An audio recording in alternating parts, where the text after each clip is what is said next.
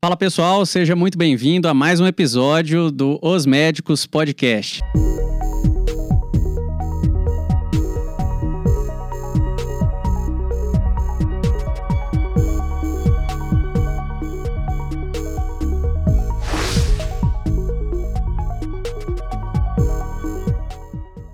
Tem aqui ao meu lado Antônio Cláudio.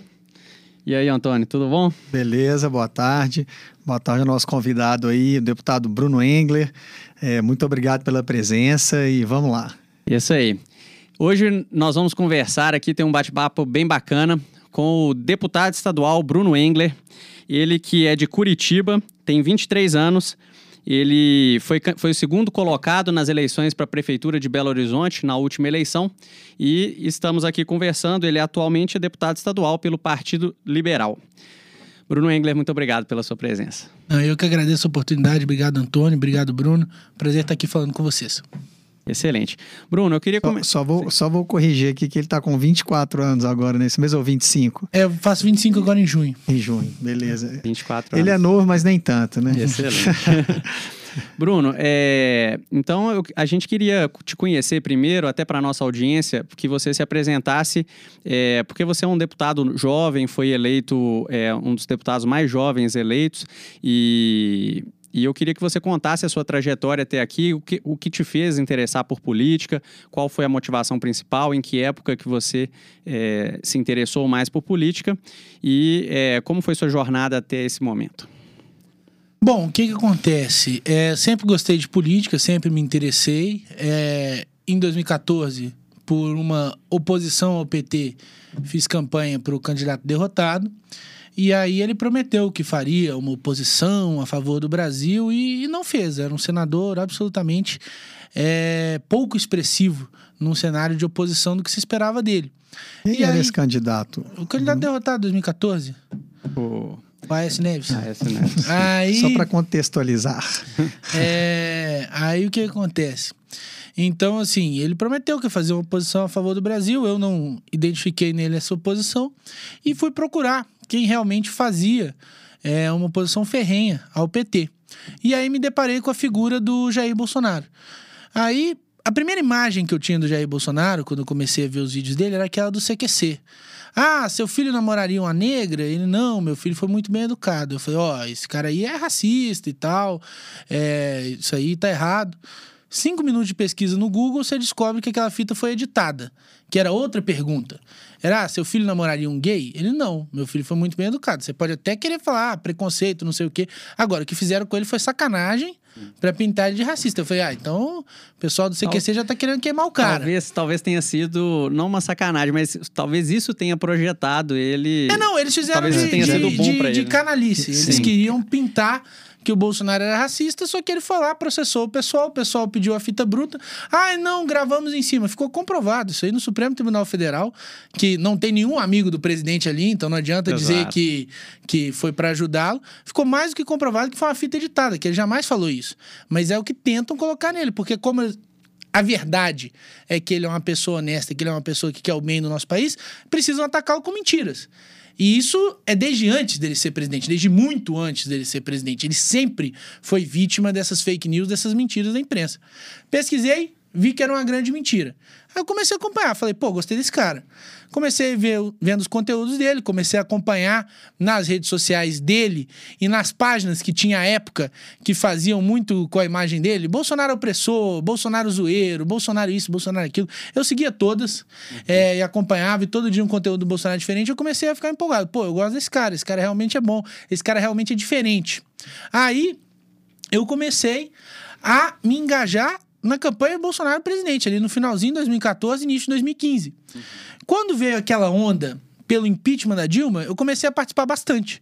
Eu ia a todas as manifestações, eu tinha uma camiseta é, escrito Bolsonaro presidente, que eu comprei no Mercado Livre, ia às manifestações sempre com a camisa do Bolsonaro. A turminha do PSDB, do MBL me olhava torto, eu não tava nem aí para eles. Ia sempre nessas manifestações já pedindo fora Dilma e o Bolsonaro presidente, em 2018. Comecei a participar, Graças a Deus veio o impeachment da Dilma. Quando o presidente. Até de... essa época não tinha o direito a Minas ainda. Então, vou explicar a questão Sim. do direito a Minas. Uhum.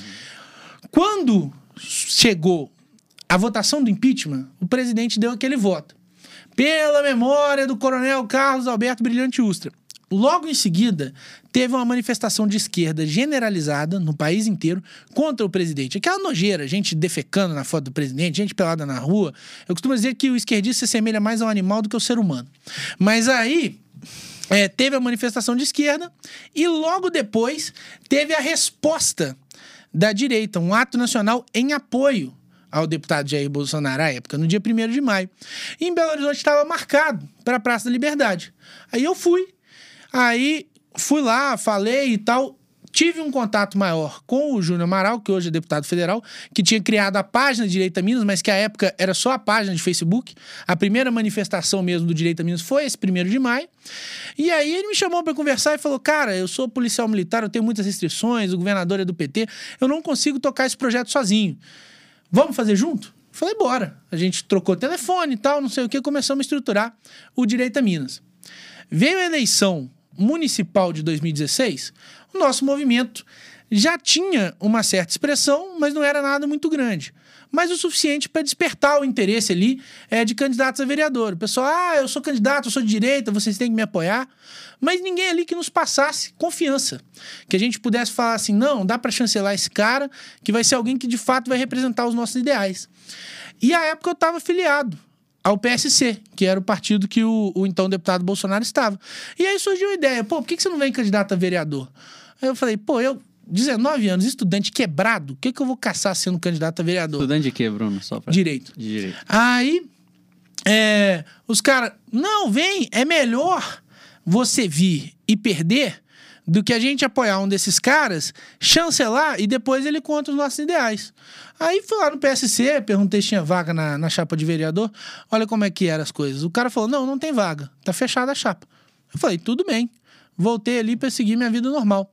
Faltando 15 dias para começar a campanha, 60 dias ali para as eleições, o montador de chapa me liga e fala: Olha, teve um candidato que desistiu, você quer ainda? Eu falei: Tá bom, quero. Na época não tinha feito pré-campanha nenhuma, não tinha página com meu nome, não tinha nada. Tinha ali o Direito a Minas, que era um projeto que estava começando. Mas eu falei, beleza, vamos embora. E nisso, um dia eu estava no meu estágio e vi que o Flávio ia lançar a candidatura a prefeito do Rio. Aí eu falei, quer saber, eu vou lá. É, peguei o carro, fui até o Rio de Janeiro, cheguei lá no lançamento de candidatura do Flávio, tive a oportunidade de conhecer o Jair, o Carlos e o Flávio, tirar foto com os três. E ao final, o pastor Everaldo, que era o presidente do PSC na época, chegou para mim e falou assim: E aí, garoto, você conseguiu tudo que você queria? Eu falei: Ó, eu consegui foto com os três e consegui um vídeo com o Carlos. Vídeo com o Jair impossível, olha lá. E tava com aquele mundo de pessoas tirando foto com o Jair. É, teve até uma cena engraçada que eu sempre gosto de contar: que ele tava tirando foto com a turma. E aí chegou um repórter da Globo. E esse tipo de repórter costuma ser muito vaidoso. O que, que o cara pensou, provavelmente? O Bolsonaro vai parar de tirar foto com as pessoas, vai me dar uma entrevista, depois ele volta a tirar foto. Que eu contei, tirou foto com umas 15, 20 pessoas antes de falar com o repórter. Dá pra ver a fumaça saindo assim da orelha do cidadão. Sim. Mas aí, é, eu falei, ó, com o Bolsonaro não dá. Aí o Everaldo, como sabia que eu seria candidato pelo partido e tal, ele me deu uma moral. Ele falou assim: não, vem comigo aqui que eu te arrumo. Me levou para um espaço mais reservado, onde o, o então deputado ia dar uma entrevista. Aí eu tive a oportunidade de me apresentar. Falei: Ó, oh, Bolsonaro, eu sou o Bruno de Belo Horizonte, estou candidato a vereador lá, quero representar os seus ideais em Belo Horizonte tal. Gravamos um vídeo. No final, ele virou para mim, perguntou meu nome, falou: Como é que é seu nome mesmo? Eu falei: Bruno Engler. Ele, ah, depois eu olho. E saiu no carro dele. Voltei para BH, tô fazendo ali a minha campanha com meus apoiadores, todos voluntários. E na época, a gente tinha um grupo de WhatsApp que a gente colocava todo mundo. Na época não tinha esse negócio de limitação de número de grupo. O grupo tinha gente pra cacete. O grupo era uma desordem total. Você começava a falar aqui um negócio, separava 15 minutos para tomar um café, já tinha mudado completamente o assunto. Era, era uma coisa muito dinâmica. E assim, de brincadeira, a gente pegou e botou no grupo o número do Bolsonaro, aquele número que era público, que tinha vazado. Que ele usava até pra fazer os vídeos. Ó, oh, pessoal, vou tomar um café e respondo todo mundo e tal. Era aquele número que, que todo mundo tinha. Acho que estava até nas redes sociais dele. Aí, beleza. Um dia eu tô ali, fazendo campanha, mexendo no grupo, chega um vídeo do Jair Bolsonaro. Aí eu falei, uai, vamos abrir, né? Abri o vídeo, o vídeo é, é ele, acho que dentro de uma escola. Ele fala assim: Alô, amigos de Belo Horizonte. O nosso projeto de 2018 passa também por 2016. Por isso eu peço que vocês levem em consideração o nome de um jovem, Bruno Engler, 20064, o nosso candidato por BH. Eu olhei aquele trem e falei, uai, de onde surgiu isso? Eu não pedi ninguém para me arrumar esse vídeo, eu não tenho contato do Bolsonaro, como é que esse trem apareceu? Na hora, a primeira ideia que eu tive, falei, vou ligar pro número. Peguei e liguei pro número. Ele entendeu. Falei, o Bolsonaro, o Bruno de Belo Horizonte e tal, eu queria agradecer o apoio. Então, falei, Bruno, seguinte, tava no Facebook, vi um vídeo teu, entrei na tua página, gostei. Vou te apoiar aí em Belo Horizonte. Próximo número que eu vou te ligar é meu número pessoal. Quando você precisar falar comigo, você liga nele, que esse aqui dificilmente eu atendo. Me ligou no outro número, era no número de Brasília. A gente foi mantendo contato. Eu pedi que ele fizesse mais uns dois vídeos para minha campanha que ele fez. Ele me colocou numa lista dos candidatos dele do Brasil todo. E assim, foi uma campanha que para o que a gente não tinha em termos de estrutura, experiência política e organização, muito exitosa. Eu tive mais de 2 mil votos, 2.247 votos. Para vereador. Para vereador. Fiquei como segundo suplente é, no PSC. Mas a partir daí, a gente foi construindo um relacionamento com o Bolsonaro e com a família Bolsonaro. A gente foi a Brasília, ficamos na casa do Jair. O Jair veio numa formatura da Polícia Militar a convite meu. A gente desenvolveu um relacionamento muito bom com o Eduardo Bolsonaro. Então, isso tudo foi crescendo de maneira natural e, ao mesmo tempo, o bolsonarismo foi crescendo, que o Bolsonaro chegou muito maior em 2018 do que era em 16, e o Direito a Minas foi crescendo. O Direito a Minas, que era um grupo nosso ali de Belo Horizonte, começou a se espalhar pelos municípios. As pessoas, eu quero na minha cidade, eu quero na minha cidade. Então a gente começou a fazer coordenadores municipais de pessoas que tinham esses mesmos valores, essas mesmas ideias, que propagassem a nossa ideia, cada um em seu município. Nós chegamos ali em 2018 com mais de 60 núcleos do Direito a Minas. E aí, é, o Eduardo Bolsonaro chegou para a gente e disse: olha, nós vamos precisar de bons candidatos, candidatos alinhados a meu pai. Principalmente para federal, que vai ser a base dele na Câmara, mas também para estadual, para a gente ir ocupando os espaços também nos estados. Conversei com o Júnior Amaral. Na época a gente tinha uma ideia de eu vir federal e estadual, mas a gente chegou ao entendimento que, por uma estratégia política, era melhor ele está vindo federal, está vindo estadual. A gente fez essa dobradinha, deu muito certo. Ele foi, acho que, o sétimo mais votado para federal, com 158 mil votos. Eu fui o terceiro mais votado da Assembleia, com 120. E graças a Deus, foi um projeto que foi muito exitoso. Eu tive a oportunidade de estar chegando na Assembleia. Mas, assim, foi uma coisa que, que aconteceu de maneira natural. Tanto a chegada ao direito a Minas, como a candidatura, como esse apoio do Bolsonaro, que foi uma coisa, assim, absolutamente espontânea. Não tinha nada para oferecer ele em troca. Ele apoiou realmente porque... Um jovem, né? É, acreditou que que eu tinha os meus valores que ele, como de fato tem, mas assim, eu não tinha nada, nada para oferecer. Eu tinha mas... 19 anos, não tinha dinheiro, não tinha estrutura, não tinha nada, mas ele falou: pô, vou, vou postar nesse menino. E desde 2016 tem sido uma parceria muito forte nesse sentido. O que, que ele viu especificamente no seu Facebook, você falou, né, para isso? Ou foram os vídeos que você publicava? Como é que foi isso? Cara, eu acho que é, é o alinhamento, sabe? Desde o início a gente sempre defendeu as mesmas pautas de defesa da família, de defesa dos valores conservadores, de defesa dos valores cristãos. E assim, eu nunca tive esse negócio de ficar em cima do muro.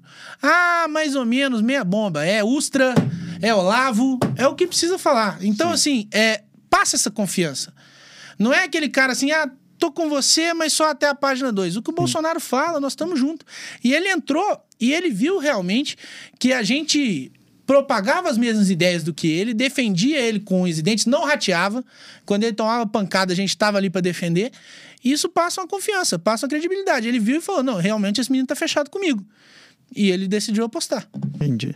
E outra coisa, você falou aí de que quem é de esquerda é o quê? É igual um animal, ah, não, alguma coisa dizer assim. que o esquerdista é. se assemelha mais com o animal do que com o ser humano. Eu falo brincando, é claro Sim. que tem gente de esquerda civilizada, mas quando a gente vê é, aquele tipo de manifestação, é, com gente Sim. pelada na rua, com gente defecando é, em foto do presidente, em foto de deputado, isso não é comportamento de um ser humano Sim. civilizado, né? Vamos combinar. É porque quando você fala de esquerda, tem vários graus ali de é. esquerda, né? E inclusive eu queria te fazer outra pergunta. Você tem algum amigo de esquerda?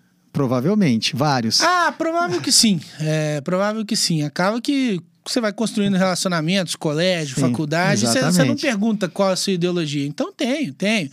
É, mas isso é claro que a gente leva para esse campo, é, mas levando para o extremo, para aquele sim. pessoal da manifestação que não, não tem a mínima noção de convívio social.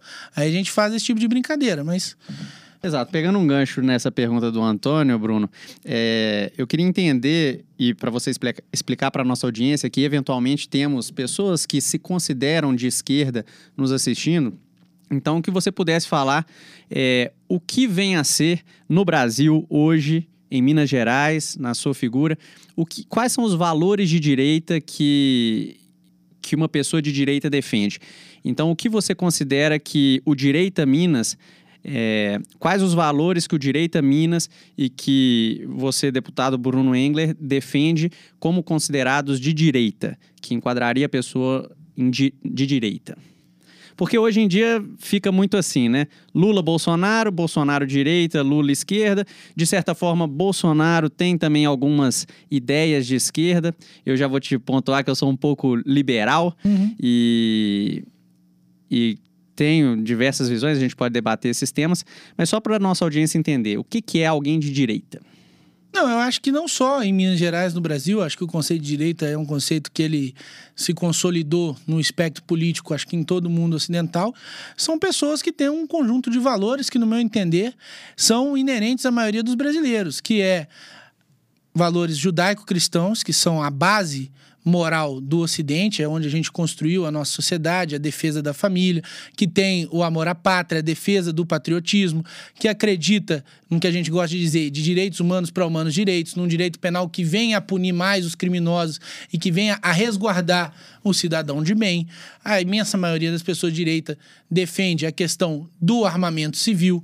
A gente defende um Estado menor no cangote do cidadão com menos impostos, uma estrutura estatal mais enxuta. Eu acho que isso é uma coisa que é comum à direita no mundo inteiro, não é uma coisa só do Brasil, mas é realmente quem defende esses valores. Quem defende os valores da família, quem defende os valores cristãos, quem defende a pátria, tem essa questão do patriotismo, coloca essas questões que o presidente Bolsonaro sempre defendeu desde o do início da sua carreira na política. E na parte econômica, igual você falou, que é um liberal, normalmente são pessoas que têm essa visão de uma menor intervenção estatal, que buscam uma diminuição de impostos, que buscam um aparato público menor nesse sentido. Perfeito. Tem alguma Não, pode ir. algum questionamento? Bruno, em relação então a essa questão de direita, né, pegando esse gancho também, é... qual é a, a relação da direita brasileira com o movimento monarquista. A gente sabe que o Eduardo Bolsonaro ele já tirou algumas fotos é, com o, o, movimento monarquista, com o Dom, Ber, Dom, Dom Bertrand de Orleans e Bragança, e, e, segue a página, pega a bandeira da monarquia. É, eu queria ver qual é o espaço do movimento monarquista hoje na linha de do pensamento de direita brasileiro e, e o que você pensa sobre o movimento monarquista? Olha, eu acho que o movimento monarquista ele faz parte do nosso espectro político, porque normalmente os monarquistas têm essa questão de amor ao Brasil, têm essa questão de defesa da família tradicional, são pessoas que normalmente é, tem fé em Deus, a maioria, a imensa maioria cristãos. É, então, eles fazem parte do nosso espectro político. Eu costumo dizer que os monarquistas são é, quase todos de direita, nem todos que são de direita são monarquistas. Mas eles integram ali o nosso espectro político e são pessoas que falam que o Brasil estaria melhor se estivéssemos sob uma monarquia constitucional parlamentarista. E apresentam argumentos e argumentos sólidos nesse sentido é, de falar do período de prosperidade que o Brasil viveu desde a independência até o final do segundo reinado. O segundo reinado foi o período de maior estabilidade política do Brasil, onde o Brasil era um dos grandes países no cenário internacional com um amplo desenvolvimento e com um imperador que era respeitado dentro e fora do país. Um homem muito preparado, muito inteligente, que dedicou a sua vida inteira, até o golpe que ele sofreu em 1889, para servir a sua pátria. Que, inclusive, quando exilado, o último pedido que ele fez foi que fosse enterrado com um punhado de terra do Brasil, porque sabia que ia morrer fora do Brasil, mas levou um pedacinho de terra para que fosse enterrado junto com ele. Então era uma grande liderança que o nosso país teve, e os monarquistas acreditam que este perfil, como foi o Dom Pedro I, herói da independência, como foi o Dom Pedro II, grande estadista, se manteria numa eventual monarquia com figuras como no caso do Dom Bertrão, porta-voz, mas ele não é herdeiro, o herdeiro, se não, não me engano, é, é, o Dom Luiz. Dom Luiz. É, como seria o Dom Luiz caso é, ele estivesse ocupando essa posição hoje. É, em relação ao que eu acho é, do movimento monarquista, eu tenho um profundo respeito pela história do Império Brasileiro. Acho que são páginas importantíssimas do nosso país. Acho que ambos os nossos imperadores são figuras absolutamente ímpares na história do nosso país. Os dois e a Princesa Isabel, principalmente pela questão da Lei Áurea. Mas é, a gente precisa ter essa valorização e esse respeito, cada um com seu peso. Dom Pedro I porque declarou a nossa independência. Se o Brasil é Brasil, é por causa do 7 de setembro, às margens do Ipiranga. A questão de Dom Pedro II, por toda aquela estruturação e estabilidade que ele trouxe ao país no segundo reinado, o desenvolvimento que ele trouxe ao Brasil, que foi uma coisa ímpar, e a princesa Isabel posteriormente, porque teve num ato de bravura, que inclusive é, muito se acredita que o próprio golpe republicano de 89 tenha sido, em parte, em retaliação àquilo, a questão dela ter feito a Lei Áurea e ter abolido a escravatura no nosso país. Eu, particularmente, não levanta essa bandeira de que voltemos à monarquia. Eu acredito que a gente tem que trabalhar com o sistema que nós temos hoje do presidencialismo. Eu acho que a gente tem que melhorar o sistema atual, mas é o sistema que está em vigor. Não acho que é essa mudança que vai trazer a solução para o nosso país. Respeito muito quem pensa assim e respeito muito a história do nosso império. Acho que as pessoas têm que ter todo o espaço, têm que ter todo o direito de fala e elas estão no nosso espectro político, estão na direita. O mesmo, pô. O pessoal, ah, vamos tirar foto com a bandeira do Império? Vamos. Ah, mas ah, porque eu quero a volta do Império? Não, porque eu respeito o que ela representa. Eu respeito um período glorioso, importante da história do nosso país, onde nós vivemos sob aquela bandeira. Deputado, seguinte, eu queria trazer o assunto um pouco mais para próximo aqui, depois a gente pode voltar aí nessa questão aí do Bolsonaro e tudo mais. É, mas em relação ao que você faz mesmo, você é deputado estadual, né? Sim. Então, é, eu queria que você, até porque um, um, dos objetivos do nosso podcast, os Médios Podcast, é a gente falar sobre vários assuntos e o que está mais próximo também nosso aqui é, é, a, é, é, o estado, né? Minas Gerais, a cidade e tudo mais. Então, eu queria que você falasse para a gente um pouco quais são as suas funções como deputado estadual, o que você faz, quais são os seus projetos. Olha, as minhas funções como deputado estadual são principalmente legislar, né? A gente faz as leis que vigoram no nosso estado e a fiscalização é, do Poder Executivo. Quem tem a obrigação de cobrar, fiscalizar o que está sendo feito pelo governo de Minas é a Assembleia Legislativa do Estado de Minas Gerais. Eu, como eu já vim falando aqui na entrevista, eu me elegi com essa proposta de defender a pauta conservadora, a pauta bolsonarista, e assim o faço, desde que cheguei na Assembleia. Eu sou membro da CCJ, da Comissão de Constituição e Justiça, que para mim é a comissão mais importante da Assembleia, porque ela é o grande filtro da Assembleia. Todos os projetos de lei, todas as ideias que os deputados têm, ou mesmo governador, outros poderes, eles têm que passar pela CCJ para ter um filtro de constitucionalidade, legalidade e juridicidade. Se não passar na CCJ, nem vai para as outras comissões. Então, muita coisa para ali na CCJ. Outras coisas a gente tem que aprovar para ir para as comissões de mérito e depois o plenário. Então, eu tenho uma atuação muito vigilante nesse sentido na CCJ. A gente já teve a oportunidade de barrar projetos de lei nefastos por parte São da esquerda. bizarros, né? Eu já ouvi falar que tem projetos de lei esdrúxulos. Você Não, tem algum exemplo? É, exatamente. Eu tenho, eu tenho Dá um, exemplo. exemplo no, no início gente. do mandato, é, eu dei bomba num projeto de lei que instituiu o gênero X em Minas Gerais. A criança, quando ela nasce, ela poderia ser registrada como homem, mulher ou X. É, e aí depois poderia mudar ao longo da vida, que é algo que a gente está começando a ver no Rio de Janeiro, registro não binário. Uma coisa absolutamente ridícula. É, e aí é, eu procurei o autor da matéria e falei, ó, vou dar bomba, comecei a ler o voto, dando bomba, aí o relator veio, o autor veio, falou: olha, não é bem assim e tal. Falou: ó, eu me enganei, meus assessores que deram essa ideia, não sei o que. Eu falei: ó, então você retira o projeto. Retirou o projeto. Então matamos o projeto ali na, na CCJ. Teve um outro projeto, esse eu não fui relator, é, de uma deputada do PT, que ela apresentou o seguinte: é, inclui no plano estadual de educação os entendimentos da segunda conferência LGBT mineira. O que, que, tem a ver os entendimentos da segunda conferência LGBT mineira com o plano estadual de educação para criança a partir de 6 anos de idade? Sabe, é um absurdo. Sentido, né? Uma total falta de respeito. Derrubamos isso logo na CCJ. No primeiro biênio, eu fui membro da Comissão de Direitos Humanos.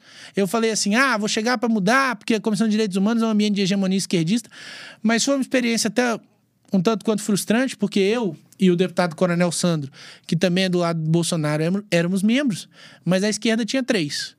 Dois do PT e um do PSOL. Então Sempre a gente perdia a imensa maioria das votações. Mas eu costumo dizer que a minha passagem pela Comissão de Direitos Humanos teve um fruto importante, que pela primeira vez, e isso eu consegui chegar ao entendimento até com o pessoal da esquerda, que me deixassem fazer audiência, pela primeira vez na história da Comissão de Direitos Humanos da Assembleia, a gente fez uma audiência pública para tratar do direito humano mais importante, que é o direito à vida desde a sua concepção.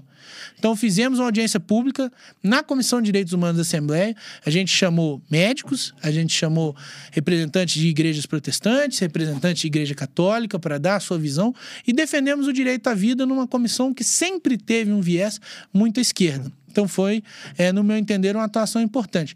E hoje, no segundo biênio, eu continuo membro da CCJ e sou membro da Comissão de Segurança Pública. Aí vocês perguntam da minha atuação. Eu sou autor hoje de quatro leis no estado de Minas Gerais, que já estão em vigor. A primeira, na área da segurança pública, trata do reaproveitamento das armas de fogo pelas forças de segurança pública, porque conversando com policiais, eles me falavam: nossa, às vezes a gente apreende arma melhor do que as nossas. O bandido tem, tem Glock, tem bereta, as armas zero bala. E o procedimento era o quê? Mandar para o exército para destruição. Eu falei, mas não tem como aproveitar, ficar com essas armas? Eles falaram, não, não tem previsão. A orientação é mandar para o exército para destruição. Então a gente criou um mecanismo para que, se for do interesse das forças de segurança pública, as armas apreendidas possam ser requeridas ao exército para, em vez de serem destruídas, serem incorporadas ao arsenal da PM. Isso vai permitir que um armamento de qualidade apreendido seja usado pela PM é uma redução de custo para o Estado, porque é uma arma reutilizada, é uma arma menos que o Estado tem que comprar. Já está em vigor. Já está aí, em vigor. Isso foi a primeira lei que eu aprovei logo em 2019. A segunda lei, também na área da segurança pública, trata que o dinheiro de perdimento judicial, de lavagem de dinheiro, ele seja reinvestido na segurança pública, na ideia de usar o dinheiro do crime organizado contra o próprio crime organizado. Porque antigamente o que acontecia? Você identificava a origem lícita daquele dinheiro. O juiz dava o perdimento judicial, isso ia para o Caixa Único do Estado. Então o governador poderia usar para qualquer coisa, que não é um problema por si só. Mas eu acho que é justo. Se aquele dinheiro foi fruto do bom trabalho da segurança pública, que conseguiu é, desvendar aquele crime, conseguiu prender os responsáveis e depois a justiça deu o perdimento judicial, nada mais justo que isso venha estruturar ainda mais segurança pública. Então, hoje, esse recurso do perdimento judicial da prática de crime, ele já é vinculado para o investimento da segurança pública. Também é lei. A terceira lei. Então não cai no, não cai no cofre do governo. É, não, ele, cai, é, ele mas... cai no cofre do governo, mas já vinculado para ser investido em segurança pública. Perfeito. Então, assim, antes o governador poderia investir em infraestrutura, poderia fazer estradas. São coisas importantes. Sim. Poderia fazer uma série de coisas, mas agora já está vinculado para essa área da segurança pública. A terceira lei, que nós conseguimos aprovar foi em relação à atrofia muscular espinhal. É, vocês são médicos, devem saber. É uma doença muito rara que afeta os recém-nascidos e que o remédio é extremamente caro. Eu não sei, mas acho que é o remédio mais caro do mundo. Me falaram uma coisa dessa, não sei se é verdade. Mas é um remédio muito, muito caro. Tanto é que, volta e meia, a gente vê é, vaquinhas mesmo em rede social de, de é, pais que não têm a menor condição de comprar o remédio. E aí, o presidente Jair Bolsonaro, ele zerou todos os impostos federais para os remédios de AME, porque é uma doença que com o remédio a criança pode se desenvolver normalmente, pode ser combatida. E dentro da regulação federal, ele deu brecha para que os estados fizessem o mesmo, mas era preciso de anuência legislativa do estado. Então, eu fiz o um projeto de lei e nós zeramos também o ICMS, o imposto estadual, para os remédios de AME. Então, hoje, com essa lei, como o presidente gerou, zerou o imposto federal e a gente zerou o imposto estadual, caso algum pai precise comprar, vai poder comprar o remédio livre de impostos. Continua sendo um remédio caro, não vira um remédio barato por causa disso, mas é um pouco menos Ajuda. caro. É uma maneira de diminuir o peso para as famílias que já estão enfrentando essa grande dificuldade. E a quarta e última lei que nós aprovamos, que eu acredito que é a que gerou mais impacto, foi a questão do congelamento do IPVA. É, a gente teve aí, é, devido a toda essa crise econômica do fica em casa, economia a gente vê depois, devido a uma questão específica do setor automotivo, uma valorização muito grande dos carros zero e dos carros usados. E uma valorização que não é real, não é permanente. Quando voltar à normalidade econômica, à normalidade de, produção dos carros, o preço dos carros vai cair novamente. Então estava previsto, como o IPVA é 4% da tabela FIP, como teve a valorização, estava previsto um aumento de até 30% do IPVA. Aí quando eu vi isso, eu falei, pô, isso aí não é justo no meio dessa crise econômica, tanta gente desempregada, tanta gente passando dificuldade, o pessoal ainda vai ter que pagar um IPVA até 30% mais caro.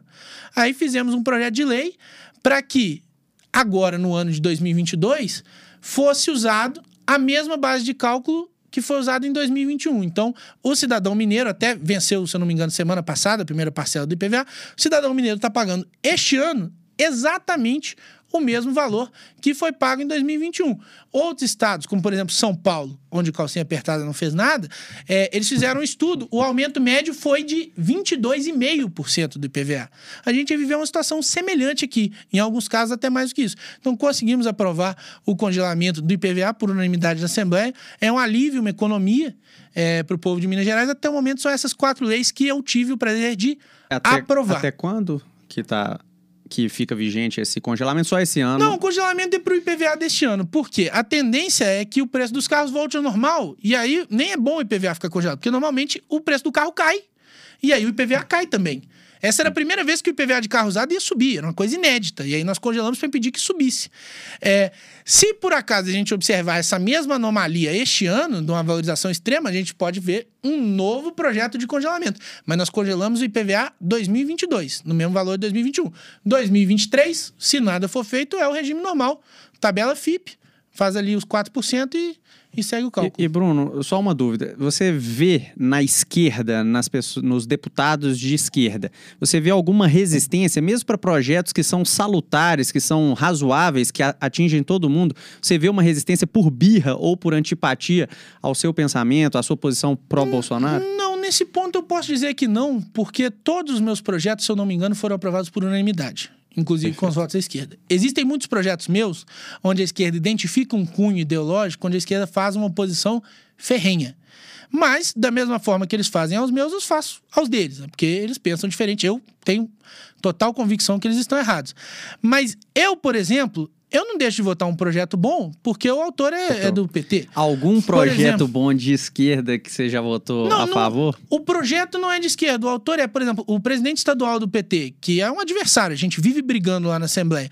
Ele apresentou um projeto é, de, de proteção à comunidade autista. Eu li o projeto, não tinha nada de esquerda. Como é que eu voto contra? Claro, claro. que eu votei a favor. Perfeito. Da mesma forma Pelo que menos se interessou a ler. É. Tem gente que nem lê, tem deputado que nem lê. Né? Então, da mesma, da mesma forma que ele votou o congelamento do IPVA. Agora, quando vem as pautas de esquerda, eu combato. Mas eu não olho o autor, eu leio o projeto. Perfeito. Os projetos, antes de votar, eu leio. Isso aqui é bom. Só que, qual que é o negócio? A gente tem que ser esperto. Quando o autor é do PT, eu dou uma atenção maior. Às vezes o projeto vem de um deputado do meu partido, ou de um deputado que eu conheço, que eu sei que é um cara de direita, que é um cara do agro, que é um cara cristão. Eu dou uma passada de olho, mas eu sei que tá tranquilo. O projeto do PT eu já. Vamos pegar aqui para ver se tem jabuti. Se não tiver jabuti, a gente vota. Se tiver, a gente opõe. Perfeito. Perfeito, Bruno. Com relação ao governo de Minas, qual que é o seu relacionamento com o Romeu Zema? Como foi a sua experiência como deputado estadual no relacionamento e no trato com o Romeu Zema do Partido Novo? Olha, o que que acontece? É, eu sou do bloco independente na Assembleia. Eu não sou base nem oposição ao governo Romeu Zema. Eu acredito que quando o governo está fazendo coisas que, no meu entender, são boas para Minas Gerais, eu sou parceiro e eu ajudo.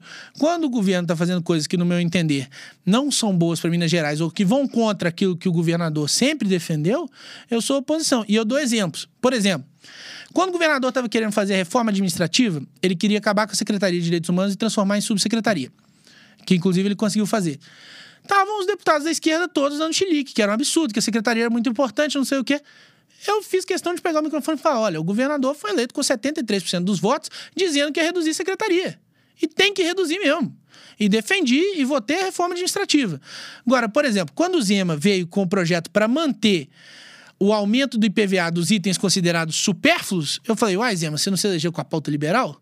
Por que, que você está querendo aqui aumento de imposto? Fui lá e fiz oposição. E falei: olha, o governador está sendo hipócrita nesse sentido. Da mesma maneira como fiz oposição quando ele mandou o projeto do jeton dos secretários, que é você pegar o secretário e botar num conselho de um estatal para complementar salário. Qual que é a justificativa do governo? Que eu não considero inválida. É que o salário de secretário hoje é algo em torno de 10 mil bruto. E para você contratar pessoas top no mercado para ter uma responsabilidade de secretário, que é uma responsabilidade muito grande, você se expõe ali a, a, diversos processos que podem vir contra a sua gestão e coisa que vale, você precisa oferecer um salário maior. A justificativa é ok. Só que o governador, na campanha, dizia que Jeton era cabide de emprego. Aí eu peguei e fui contra. Então, assim, em várias oportunidades, caminhei junto com o governador por acreditar que ele estava certo. Quando eu acho que ele está errado, eu caminho contra. Perfeito. Eu, eu, eu concordo plenamente e eu queria ver, é, do ponto de vista dessa pauta liberal, você estava recentemente numa, num protesto dos policiais aqui em Minas Gerais, aqui em Belo Horizonte, e, e a pauta deles era por reajuste salarial, se não me engano, não é, era isso? É, recomposição da perda é, inflacionária. Isso. Já, já, foi, já tinha sido aprovado, né, pelo é, governo não... em três parcelas, não é isso mesmo? É, isso... Pode falar. O que que acontece? Isso aí é algo que volta a 2019. Uma das categorias que não recebeu nenhum tipo de recomposição durante o governo Pimentel foi a segurança pública. E aí ficou acumulada uma grande defasagem salarial por causa da inflação pouco mais de 40%. A gente estava com a inflação ali de torno de 10% ao ano, então estava dando ali é, pouco mais de, de 40%. Aí o que, que foi conversado com o governo? Que ali é, o governo ia para apresentar um plano de recomposição dessa perda inflacionária. E assim, foi necessário muita negociação. É, a gente teve dificuldade com o secretário de Planejamento à época, com o secretário de Fazenda, e depois de quase um ano negociando, o governador chegou ao entendimento, reconheceu a perda inflacionária e mandou o projeto para recompor a perda inflacionária ao longo de três anos. Aí, o projeto já estava encaminhado do próprio governador na Assembleia, já estava tudo certo para funcionar. Veio uma deputada do PT e fez uma emenda estendendo a recomposição para todas as categorias. Só que essa emenda ela tinha um vício de iniciativa, porque esse projeto que gera custo tem que vir do governador. Então era uma emenda inconstitucional, era uma emenda impraticável, e eu falei isso na época. É uma emenda que vem apenas para atrapalhar a recomposição da segurança pública. Não tem a menor chance disso dar certo, não vai gerar recomposição para nenhuma categoria, mas pode vir atrapalhar aquilo que já está acertado com a segurança pública. Dito e feito. Ela fez uma farofa lá, fez todo, todo um teatrinho. As outras categorias, ah, por que, que só a segurança pública? A gente também quer, não sei o quê. O governador sentiu pressionado e voltou atrás no que ele mesmo tinha mandado para a Assembleia. Então, esse discurso dele de que ah, é impossível, é impraticável, não tem como, se não tivesse como, secretário de Planejamento, secretário da Fazenda não tinha assinado. Ele não tinha mandado o projeto para a Assembleia. Ele mesmo mandou o projeto que tinha viabilidade, mas por uma pressão política, para não parecer que ele estava privilegiando uma categoria só, que ele ficou com medo de passar essa imagem, ele voltou atrás no que ele próprio propôs. Então é isso que a categoria reivindica e eu entendo que reivindica de maneira legítima. Não é um aumento real, não é um ganho em relação a quando eles entraram, é realmente recuperar o poder de compra perdido com a inflação e é algo que o governador mesmo mandou para a Assembleia e vetou o seu próprio texto. Então, assim, se não tivesse como, o governador não tinha mandado texto para a Assembleia. É só isso que a gente fala. A minha dúvida, Bruno, nesse sentido, é porque a gente sabe o quão inflado é o, o Estado e o, quão, o quanto o servidor público, o funcionalismo público custa né, para o governo. É, de certa forma, foi uma pauta do Paulo Guedes é, em nível nacional. É, ele mandou para o Congresso é, paralisar os aumentos salariais de, de servidores públicos e aqui eu te vi nesse. Na verdade, o Paulo Guedes ele paralisar aumento. Aí que tá aumento. a diferença entre o aumento e a recomposição. Entendi. Essa recomposição de perda inflacionária está autorizada e se mantém, Perfeito. inclusive até sob o regime de recuperação fiscal, caso ele seja aprovado. Porque senão o salário da pessoa se mantém o mesmo número, mas na prática diminui. E a inflação. Porque a inflação vai comendo, o poder de compra diminui. E quando a gente fala de diminuir o tamanho do Estado, é porque eu acredito que o Estado mexe com muitas coisas que não são da sua competência. É, o Estado, ele coloca coloca dinheiro em coisas que não são necessárias. O que, que eu acredito que o Estado pode e deve fazer? Segurança pública, saúde, educação e infraestrutura. São esses quatro temas. Porque a gente precisa de infraestrutura, a gente precisa de rua, a gente precisa de rodovia. A educação, ela é um direito e garantia universal, então o Estado tem que fornecer. Saúde, da mesma coisa. E a segurança pública. E por mais que a gente queira um Estado menor, eu sempre defendi, o presidente Bolsonaro também sempre defendeu, a valorização do agente de segurança pública. Por quê? Porque é quem literalmente arrisca a vida pela segurança dos mineiros. A gente perde muitos policiais em combate, a gente tem é, cenas muito duras, não é uma profissão simples, não é uma profissão fácil. É um cara que sai de casa e não sabe se vai voltar. Dá um beijo na mulher, dá um beijo no filho, sem saber se vai ser a última vez. Então a gente sempre pregou essa valorização. Então quando a gente fala de um estado menor, é talvez a gente não gastar uma verba tão grande com o carnaval. É o estado parar de financiar a parada gay, é a gente parar de financiar é, eventos como antigamente era feito com a Lei Rouanet, o próprio Lula Palusa, que ganhou 180 milhões de Lei Rouanet. É isso que é diminuir o tamanho do Estado. Não é cortar o salário do servidor da segurança pública que está literalmente arriscando a vida para que nós tenhamos um sono mais tranquilo. Bruno, e né, fala um pouco para a gente aí, vamos mudar um pouco o assunto em relação a essa questão da corrupção. Eu queria que você falasse para a gente sobre a condenação em segunda instância, o que, que você pensa disso, é, sobre a Lava Jato, né, que a Lava Jato acabou aí e e o Bolsonaro cita muito que no governo dele não tem corrupção, mas, né, uma, uma, teve trocas aí na Polícia Federal, a diretoria da Polícia Federal acho que trocou algumas vezes, né? Não, não estou falando que isso tem relação, eu queria que você citasse isso pra gente, todos esses pontos aí. Bom, é, eu sou a favor do cumprimento de pena a partir da condenação em segunda instância. É, eu acredito que a gente vive um garantismo muito grande no Brasil que acaba gerando uma impunidade. Eu até entendo você não começar a pena a partir da primeira instância. Que você pode. Primeira instância é um juiz só. Então você Sim. pode dizer, ah, o juiz não foi com a cara do cara, é perseguição, não sei o quê. A partir um da segunda instância, ali, né? já é um órgão colegiado, já é uma coisa assim. Já teve a condenação na primeira, reafirmada na segunda, é uma coisa difícil de reverter. Então, do que, que se valem aqueles que conseguem pagar os bons advogados? Da demora do nosso sistema judiciário, demora para chegar numa última instância e a pessoa vai responder em liberdade. Então, acredito sim que a pena deve ser cumprida a partir de segunda instância. Lamento a decisão do, do STF que reverteu essa decisão, é, reverteu esse entendimento. Em relação a questão da Lava Jato, é, o presidente brinca que ele acabou com a Lava Jato que acabou a corrupção no governo. Mas a Lava Jato, ninguém deu ordem, ah, vamos acabar com a Lava Jato. A Lava Jato seguiu o seu curso natural, que ela estava investigando as questões ali do Paraná e ela concluiu a sua investigação. É, não há fatos novos para que fossem investigados por aquela mesma força-tarefa e foi isso que aconteceu. Aquilo que precisava ser investigado, ela deu seu relatório, ela encaminhou ao Ministério Público, que tem que prosseguir com ele ao Judiciário, não tem mais o que fazer. É, então, é isso aí que se diz do, do fim da Lava Jato. E quando o presidente fala que ele acabou com a corrupção no governo, é porque isso é um fato. A gente está no quarto ano de governo, não tem nenhum escândalo de corrupção no governo. Eles precisam tentar inventar escândalo de corrupção. Eles inventaram aquele negócio da Covaxin, um trem sem pé nem cabeça, de um cabo da PM aqui de Minas que falou que negociou uma vacina que nem comprada foi, até porque não foi aprovada pela Anvisa. E o presidente Bolsonaro determinou: nós só vamos comprar as vacinas aprovadas pela Anvisa. Aí eles tentam inventar a corrupção, corrupção inventada. Agora surgiu essa polêmica aí do, do ministro Milton Ribeiro, que já até foi afastado, até enquanto seja apurado, mas também sem nada concreto, a gente não vê mais escândalos de corrupção, a gente não vê mais os ministros em páginas policiais, a gente não vê como a gente tinha antes. Olha, foi encontrado mala de dinheiro na casa do ministro, olha, fulano delatou Beltrano. Era todo dia. Pô, é só fazer um esforço de lembrar. Não tem mais. A esquerda se vale muito da história do Flávio Bolsonaro. Você, com essa proximidade da família Bolsonaro, o que, que você escuta desse, desse caso das rachadinhas? eu tenho total tranquilidade em relação à questão do Flávio. Eu não acredito que ele tenha feito nada de errado. Até porque, vamos combinar, o Flávio é um cara que ele está sendo investigado desde antes do pai dele tomar posse. Até agora não conseguiram apresentar uma denúncia. É só notícia na imprensa, investigação, isso, investigação, aquilo. Pô, são quatro anos. O Ministério Público não conseguiu apresentar uma denúncia? Então, porque não tem nada. Só que justamente por não ter nada concreto, nada material, eles vão esticando sem apresentar nada para dizer que é suspeito, para dizer que a investigação tem andamento para desgastar.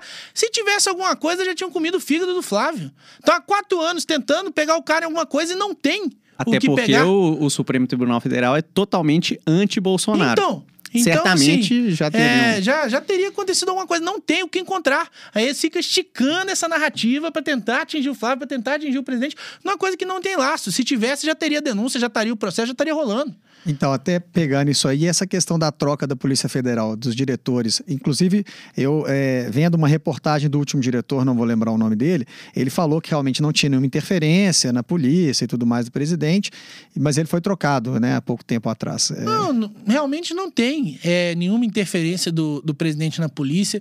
A gente teve aquela questão é, que o Sérgio Moro queria privilegiar um peixe dele, é, inclusive é, com divergências ideológicas, que o Sérgio Moro é um desarmamentista e o Bolsonaro se elegeu muito com essa pauta de armamento, então ele quer que na estrutura da Polícia Federal tenha respeito a quem tem o porte de arma, que seja concedido a quem tem direito, que tenha um tratamento respeitoso, sem fazer concessão nenhuma, mas dentro da lei, vindo a garantir é, a questão dos CACs. Então, é dessa diferença ideológica. Muito se falou aquela vez ah, que ele trocou o superintendente do Rio de Janeiro porque estava investigando. O superintendente do Rio de Janeiro foi virar diretor em Brasília. Se fosse uma é retaliação. Ele mesmo, mas ele já saiu, né? Hã? Se não me engano, ele já saiu, né? Esse que virou.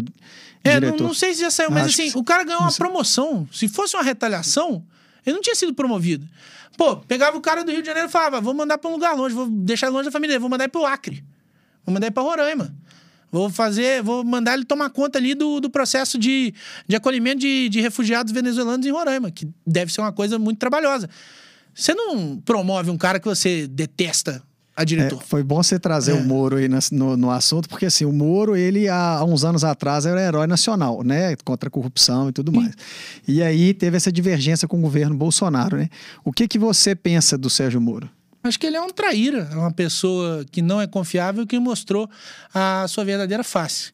É, eu acho que o maior exemplo que a gente pode dar do que aconteceu com o Sérgio Moro é o seguinte: quando rolou a tal da Vaza Jato, do Intercept, o presidente Bolsonaro podia tranquilamente ter chutado a bunda do Moro.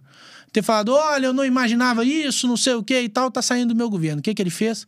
Abraçou o Moro, botou o Moro debaixo da asa, levou o Moro num jogo de futebol, falou: o Moro tem minha confiança, não sei o que, não sei o que lá.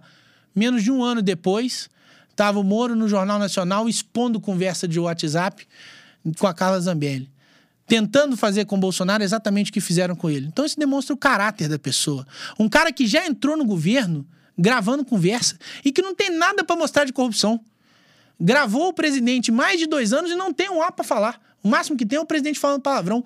Um ministro da Justiça do governo Bolsonaro que não deu uma declaração contra as prisões arbitrárias porque as pessoas estavam andando no parque ou estavam indo na praia. Um covarde um canalha, um traíra. Eu fiquei profundamente decepcionado. Lamento o dia que eu julguei que Sérgio Moro fosse um herói nacional. Realmente pensava assim dele e foi uma das grandes decepções que eu tive. É, e isso vocês concordam com o PT, então, né? Ou com a esquerda, porque a esquerda também não, não gosta muito do Sérgio Moro, né? Pois é, mas a esquerda não gosta do Sérgio Moro pelo fato de ter condenado o Lula. Mas Sim. vamos combinar. O Lula é o maior corrupto da história desse país. Um juiz condená-lo não é mais do que a sua obrigação. Sim. É o trabalho dele. Pô, tem os elementos fáticos. Tá mais do que comprovado que o cara é corrupto. É mérito? Não é mérito. É obrigação. Aí a gente vai bater palma, é, o cara vai dizer que ele é muito dentro, diferenciado, que dentro, ele é o bicho, não, mas, que ele cumpriu mas dentro com a sua do obrigação. Brasil, eu acho que é mérito sim, porque não é tão simples assim você condenar né, políticos inicialmente, né, principalmente políticos do poder do Lula, né? Então ele realmente botou a cara a tapa, né? Não, ele Isso foi, é, ele foi, foi, e condenou um corrupto, inclusive a cara esse não, né? próprio é. esse próprio negócio aí é, da Vaza Jato, que ele trocava as mensagens e não sei o quê, foi um tiro no pé. Porque foi isso que invalidou as condenações do Lula e faz com que o Lula esteja livre hoje. Se o Lula está livre hoje é por causa de uma incompetência do Sérgio Moro, que ficava trocando mensagem com a turma do MP. E não precisava disso para condenar o ladrão. E o que acontece? Uma condenação embasada, que foi reiterada pelo TRF4, onde ninguém é suspeito, que foi mantida no STJ e que foi anulada por uma suspeição lá na primeira instância. Então, se ele não tivesse feito aquela lambança toda que ele fez na Lava Jato, se ele tivesse se atido ao trabalho dele, sem querer aparecer, sem querer ser estrelinha, e feito uma condenação simples, teria sido mantido no TRF4, como de fato foi, teria sido mantido no STJ, como de fato foi, e o Lula não estaria hoje apto a disputar a corrida eleitoral. Foi essa própria atuação dele, que eu não acredito que foi uma coisa, ah, mancomunada, não sei o quê, mas essa atuação é, mais expandida de ficar muito de conversinha que o pessoal usou contra ele, que faz com que o Lula esteja é, elegível hoje. Pelo que foi falado na época, que na verdade era para a coisa estar tá indo muito certa, né? Porque senão seria difícil você conseguir essa condenação, né? Não, Mas isso tinha, juridicamente não tinha, pode ser tinha feito. Tinha muitos né? elementos. Sim. E aí o fato dele fazer aquilo, quando veio à tona, acabou prejudicando tudo. Então, tudo que o Moro fez de bom, que foi a condenação do Lula, ele mesmo ruiu com a Vaza Jato. Então, o que o Moro produziu de bom, caiu por terra. A trairagem do Moro continua aí. Então, Exatamente, Bruno. É, um, com relação, então, já pegando esse gancho, Luiz Inácio Lula da Silva, a gente, a gente viu no Brasil uma falsa polarização após a redemocratização, uma falsa polarização entre PSDB e PT. É, durante muito tempo, a gente votava na eleição. Você mesmo falou que chegou a apoiar o, o ex-candidato Aécio Neves. E nós, po população, pagadores de impostos, a gente sempre votava em uma dualidade que acabava sendo, até que teve um ano que a Marina Silva seria a, em 2014 a terceira ela chegou via. Bem. Ela Isso. teve uma votação muito expressiva, acho que ela teve 20%, ou mais de 20%. Já mostrando que a população não aguentava. Mas né? na verdade, 2014 foi aquela questão do Eduardo Campos, que vinha forte, Isso. a Marina era vice dele, o avião dele caiu, a Marina Exatamente. sumiu. E aí teve muito aquele sentimento é, da memória do Eduardo Campos, o pessoal ficou comovido. Mas a Marina também é do mesmo campo que essa turma, né? Não é Exatamente. é a mesma esquerda. Exatamente. Mas, enfim, ela chegou e de certa bem, forma, nós brasileiros fomos sempre muito. fomos enganados. É, que existia uma polarização entre PSDB e PT, que agora, nessa eleição, foi totalmente exposta para todo mundo que Geraldo Alckmin, que era um dos caciques do PSDB, ele se aliou a um corrupto condenado brasileiro, Luiz Inácio Lula da Silva, para candidatar nas eleições desse ano. É... De certa forma, então, o Bolsonaro, na minha avaliação, veio para romper com essa falsa polarização antiga e agora realmente parece que a gente tem uma verdadeira polarização. É, o que eu queria saber de você é qual é a expectativa que você vê que nós brasileiros votando lá em Luiz Inácio ou no Bolsonaro, qual é a expectativa sua que nas próximas eleições o Bolsonaro tem chance de bater esse candidato que agora tá todo mundo abraçando ele, todos que antigamente achávamos que eram oposição ao Luiz Inácio. O calça apertada, por exemplo, o João Dória, ele até agora ele é anti-Lula, mas pouco custa ele fazer Sim, apoio no segundo turno, por fazer exemplo, apoio né? a Luiz Inácio Lula da Silva. Qual é a sua avaliação assim das reais chances de Bolsonaro se eleger para o próximo mandato? Olha, eu tenho muita fé que o presidente Bolsonaro será reeleito, porque eu confio que na hora do vamos ver, o povo brasileiro não vai querer o retorno da esculhambação, da corrupção generalizada, do assalto ao nosso país. É difícil você ponderar e falar, eu vou votar num ladrão. E todo mundo sabe que o Lula é ladrão. Tem que ser muito burro para acreditar que ele não é. Então, na hora, o pessoal vai ponderar: olha, tem aqui um cara que você pode não concordar com tudo que ele fala, você pode dizer que ele exagera em alguns pontos, mas que é um cara honesto, cristão e patriota, tem quatro, tem quatro anos de governo sem nenhum escândalo de corrupção, que tem feito das tripas coração para fazer o nosso país andar com toda a diversidade, com esse cenário de pandemia, com todos os problemas que ele enfrentou, e do outro lado, a gente tem a maior quadrilha da história do nosso país, que criou um sistema de corrupção sistêmica e generalizada e que vem para destruir o Brasil caso venha a tomar posse. Eu acredito que as pessoas vão ter essa noção, vão ter essa ideia e na hora do vamos ver, o presidente Bolsonaro irá prevalecer. Não acho que o brasileiro vai escolher o caminho da corrupção, do crime, é, o, o que é, eu percebo, obviamente, sendo um número muito pequeno, mas eu acho que você deve concordar comigo também, Bruno, é que muitas pessoas que realmente não queriam Lula, não queriam de forma alguma o Lula, sabendo que ele foi condenado, é, e agora começam a aceitar ele por não querer de forma alguma o Bolsonaro. Não sei se você já viu, tem ver esse tipo de, de, esse... de, de, votos aí, entendeu? É, então, isso é muito alimentado por um certo ódio que muitas pessoas criam ao presidente Bolsonaro, exatamente porque ele tem esse lado mais radical da direita. Né? Da mesma forma que é, muitas pessoas que talvez é, votariam em alguém da esquerda menos, vamos dizer assim, uma esquerda que não fosse bandida, como é o Lula, né? E, e, acabam votando nele porque tem esse medo do Bolsonaro, né? Então, o que, que você é, vê desse cenário eu aí? não sei o porquê do medo do Bolsonaro, porque eles diziam que o Bolsonaro ia chegar, ia matar todos Fechar os gays, ia impor uma ditadura é, mas isso no a gente vê, isso eu tô relatando de, de Sim, que acontece, Nós estamos é... no quarto ano de governo, que direito que qualquer minoria perdeu no Brasil? Nenhum. Teve algum fechamento de STF, teve algum fechamento de Congresso, teve alguma censura à imprensa? Pelo contrário, quem diz que vai regulamentar a mídia, que é eufemismo para censura, É o Lula. O Bolsonaro fala: a mídia tem que ter liberdade para falar, mesmo que seja para mentir ao meu respeito, para falar mal de mim, eu não vou interferir na liberdade de imprensa. Vem o Lula e diz: eu quero regulamentar a mídia, quer dizer, eu quero censurar a mídia. Então, quem que é o ditador nessa história? É o Bolsonaro? Eles atacam o Bolsonaro com tanta falsidade. Ah, o Bolsonaro odeia as minorias, vai perseguir as minorias. A minoria não teve nenhum direito a menos. Ah, porque o Bolsonaro boicotou a vacina. O Bolsonaro, assim que as vacinas elas foram aprovadas pela Anvisa, elas foram compradas. E por isso o Brasil é um dos países que mais vacinou no mundo. Todo mundo que quer se vacinar tem acesso à vacina. O que o presidente Bolsonaro defende, e eu também, é que a vacinação tem que ser facultativa. Cada um escolhe se vai se vacinar ou não. Quem se sente seguro, acha que a vacina é uma ferramenta importante para se prevenir do vírus, vai lá e vacina. Quem acha que a vacina ainda está num estágio muito inicial, prefere esperar, não quer tomar nesse momento, não se vacina. Ela não pode ser imposta, ela não pode ser obrigatória. É esse o posicionamento do presidente, é esse o meu posicionamento. Mas a vacina tá lá para quem quiser tomar. Ela foi comprada, ela foi distribuída. Eu não. não. É, ela foi comprada, ela foi distribuída. Então, assim, ah, como é que é um presidente que boicotou a vacina? Todo esquerdista que fica, ah, fora Bolsonaro genocida, se vacinou foi porque o Bolsonaro comprou a vacina. Então, assim, eu não consigo entender quem coloca na balança o Bolsonaro e o Lula e vota no Lula. Sinceramente, com todo respeito, aliás, sem respeito algum. Isso para mim é falta de caráter. Se você quer votar na bandalheira, na corrupção, no comunismo, me desculpa, é falta de caráter. Uma coisa é você dizer, olha, eu não concordo com os posicionamentos do Bolsonaro, eu vou votar em outra pessoa no primeiro turno. Eu discordo, porque para mim o Bolsonaro é disparado a melhor coisa que já aconteceu nesse país desde a República, mas eu respeito.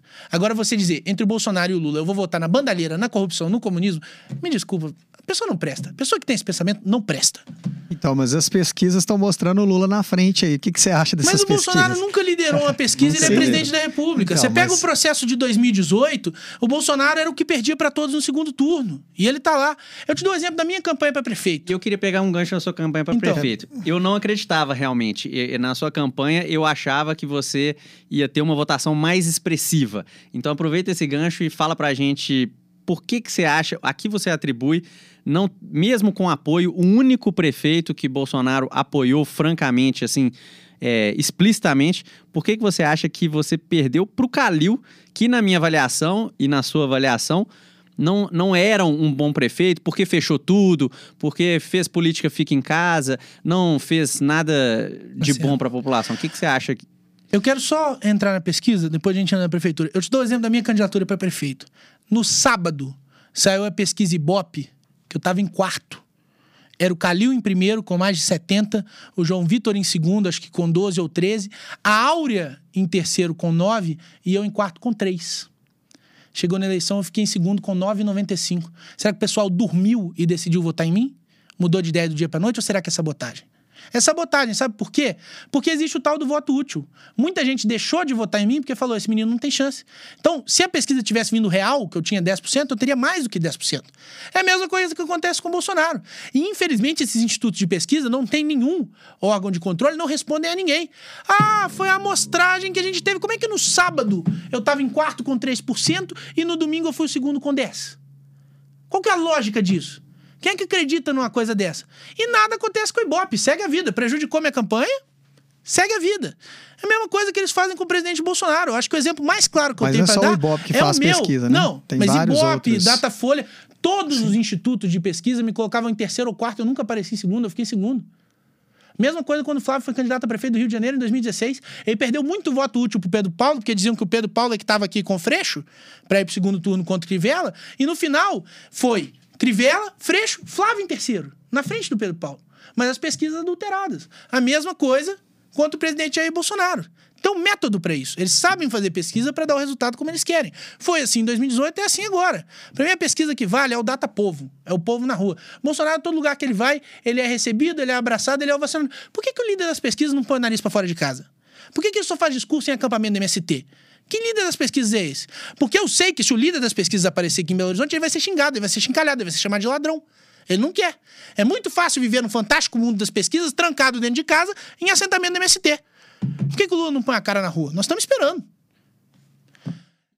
E, e, então aproveitando também essa questão, você falou do, das pesquisas. Você confia no atual sistema eleitoral? Você acha que existe possibilidade de fraude agora com essa manutenção de urna eletrônica não auditável, a ausência do voto impresso, que o Bolsonaro bateu muito na tecla, mas parece que agora ele acalmou com a possibilidade dos militares poderem auditar de certa forma ali, observar o que estão fazendo por trás dos panos no TSE. O que, que acontece? Por que da desconfiança para com a urna eletrônica? É certeza da fraude? Não. Mas é um sistema arcaico que tem muito pouco mecanismo de controle. E o que me gera a maior suspeição e gerou uma grande suspeição a um grande número de brasileiros é por que existiu essa oposição tão ferrenha por parte da esquerda a um mecanismo que vinha apenas para tornar o voto auditável. Sabe qual que foi o projeto que a PEC não passou lá na Câmara, que inclusive o Bolsonaro aprovou como projeto de lei, o STF, de maneira absolutamente errônea, disse que o PL era inconstitucional e ele teve que ser aprovado como PEC, sendo que o PL não tinha nada de inconstitucional. O projeto era o seguinte: você vota nos seus candidatos, a urna imprime um relatório dos seus votos. Então, assim, ó, votei no Bruno para tal, Fulano para tal, não sei quem governador, Bolsonaro presidente. Você vê, fica dentro de uma caixinha, de uma redoma de vidro. Você não encosta no papel, você não leva o papel para casa, você confirma que aqueles são seus votos, você aperta o botão verde. Ao final da eleição, você vai ter o boletim eletrônico que a urna gera e você vai conferir com os votos físicos da urna de lona, só para ver que realmente o que foi votado é o que está dando resultado. Uma forma de controle. Por que, que a esquerda fez uma oposição tão ferrenha a esse projeto se não existe possibilidade de fraude? Então, eu tenho a minha desconfiança. Mas, o que, que acontece? Foi feito todo um processo para que chegássemos no entendimento para apaziguamento, no qual o Supremo, o Tribunal Superior Eleitoral, abriu as portas para a fiscalização do Exército. Então, vão ter técnicos do Exército fiscalizando o processo eleitoral. Eu não sei até que ponto com o atual mecanismo, que, como eu falei, é um mecanismo antigo, é um mecanismo que existe uma possibilidade de fraude, eu não sei até que ponto esses fiscais do Exército conseguem inibir a prática de fraude em sua plenitude. Mas o que nos resta é torcer. Tenho certeza que são pessoas extremamente competentes, são pessoas que honestas, que não querem que haja fraude no processo eleitoral, que vão estar ali nesse processo fiscalizatório. A gente tem que torcer para que tudo ocorra bem, não só pela eleição do Bolsonaro, mas pelo bem da nossa democracia, para que a vontade popular é, seja feita de fato. Perfeito. Só para falar aquela pergunta que eu te fiz, aqui você atribui perdido, né? Também tem essa questão das pesquisas, que você falou que ficou muito atrás e não ganhou, talvez, o voto útil. Mas aqui você atribui é, ter ficado muito atrás do Calil, ou aqui você atribui o Calil ter tido uma votação tão expressiva? Olha, eu acho que é uma soma de fatores de problemas da minha campanha e do uso da máquina pública que o Calil fez. O que, que acontece? É, eu tive muitos problemas na minha campanha. Eu fui eleito deputado pelo PSL, o PSL teve aquele rompimento com o presidente Jair Bolsonaro, eu fui expulso do PSL e eu fui candidato a prefeito pelo PRTB. Eu tinha um compromisso de vir pelo PRTB, o partido do então vice-presidente da República, né? O atual vice-presidente da República, o Mourão. E aí a gente ia vir pelo PRTB. Fechei o acordo lá, tudo bonitinho. Só que o PRTB é um partido sem tempo de televisão algum, sem a participação no debate e sem nada de fundo partidário. Então, eu parti de uma campanha com bem menos dinheiro que meus adversários. Eu gastei pouco mais de 500 mil reais, acho que foi algo em torno de 550, 560 mil reais, enquanto o Calil, por exemplo, gastou algo em torno de 7 milhões, então gastei 14 vezes a menos do que ele, fica uma campanha muito mais enxuta. Eu fui sacaneado dentro do meu próprio partido, porque eu, quando eu apertei a mão lá no partido, eles disseram que eu teria total autonomia para gerir minha candidatura, inclusive para escolher o vice que eu desejasse. Eu escolhi uma vice que era Coronel Cláudia, que é uma pessoa que conhece Belo Horizonte como a palma da mão, que foi comandante do policiamento da capital, que tem o respeito do povo belo-horizontino eles colocaram lá o presidente municipal do partido, que é uma pessoa a qual eu não confio. Então eu tive essa disputa judicial durante o processo eleitoral, que gerou uma insegurança. Ah, mas quem que eu vi? Se é Mauro Quintão, é Cláudia, Mauro Quintão, é Cláudia. Isso gerou é uma grande dificuldade. A gente não teve debate, a gente teve apenas um debate na Bandeirantes, o qual eu não fui convidado, porque não era obrigado a me convidar. Então, eu não participei do único debate que teve. Eu não tive propaganda na televisão. Então, foi difícil levar a nossa mensagem, mostrar qual era o nosso projeto, dizer que tinha um candidato bolsonarista para os quatro cantos de Belo Horizonte. E mesmo com toda essa dificuldade, nós ficamos em segundo com 9,95. Nós perdemos apenas para o Calil. Ah, por que, que o Calil ganhou? O Calil soube usar muito bem a máquina pública. O Calil gastou no ano eleitoral mais de 47 milhões de publicidade. Um dos motivos que a imprensa bate tanto no presidente Jair Bolsonaro é porque ele diminuiu a verba de publicidade. Então, se você dá menos dinheiro para a imprensa, a imprensa vai te dar pancada. Se você dá mais dinheiro para a imprensa, a imprensa passa a mão na sua cabeça. Então, tudo que o Calil fazia, o Calil era lindo, o Calil era maravilhoso, o Calil era ótimo. Por quê? Porque ele estava gastando o dinheiro do contribuinte belo horizontino para fazer propaganda nos órgãos de mídia. Outra coisa que o Calil fez. Normalmente, não é permitido a, a, distribuição de cesta básica em ano eleitoral. Só que, em virtude da pandemia, foi autorizado. E eu entendo por que foi autorizado. Gente, no meio de uma pandemia, você mandando as pessoas ficarem em casa, muita gente desempregada, você não pode deixar o pessoal passando fome. Sim. Mas aí, pô, prefeitura distribuindo cesta básica e tal. Você tá lá na sua casa, fala, pô, tem comida no prato do meu menino que o prefeito deu. Você não vai votar? Então ele soube usar muito bem a máquina pública. Essa campanha, com menos gente na rua, sem debate, sem eu estar na televisão, acabou privilegiando uma reeleição do Calil, apesar de todo o prejuízo que ele trouxe para nossa cidade de Belo Horizonte.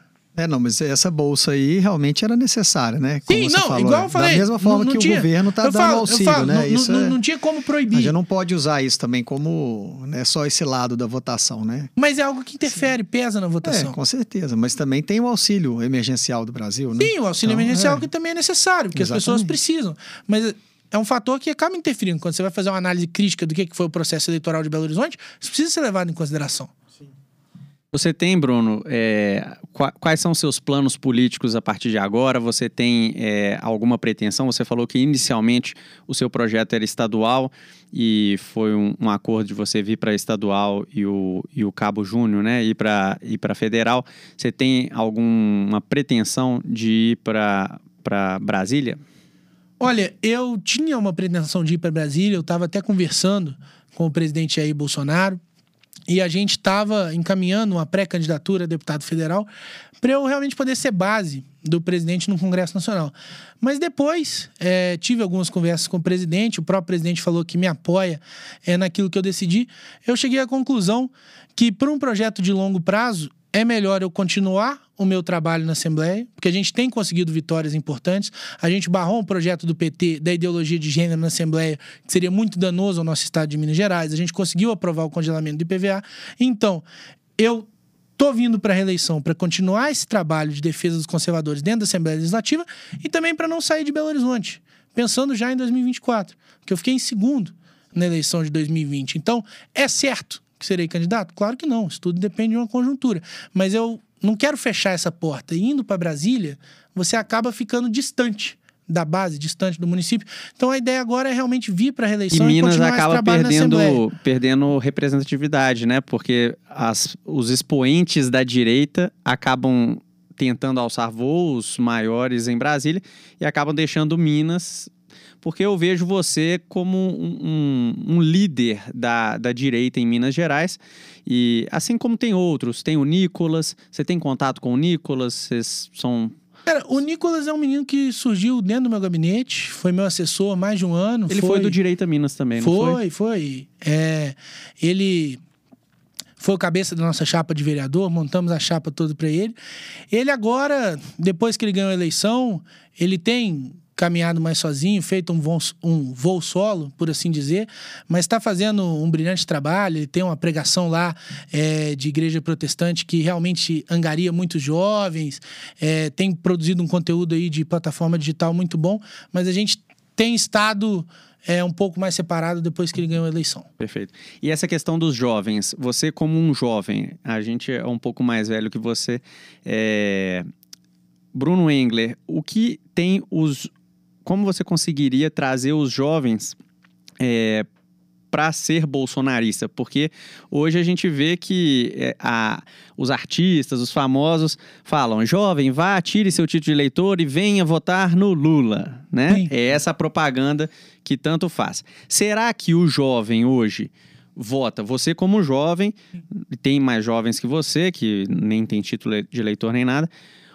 O que, que você acha que o jovem, o jovem vota no Lula, o jovem ele está preparado para aceitar a direita do Brasil, o jovem é possível ser liberal, é possível ser monarquista, é possível ter a, os valores de, do bolsonarismo que se enquadrou Olha, como bolsonarismo? Eu acho que assim, tudo é possível. Eu acho que o jovem, ele acaba, de certa medida, sendo um retrato do extrato social que a gente tem.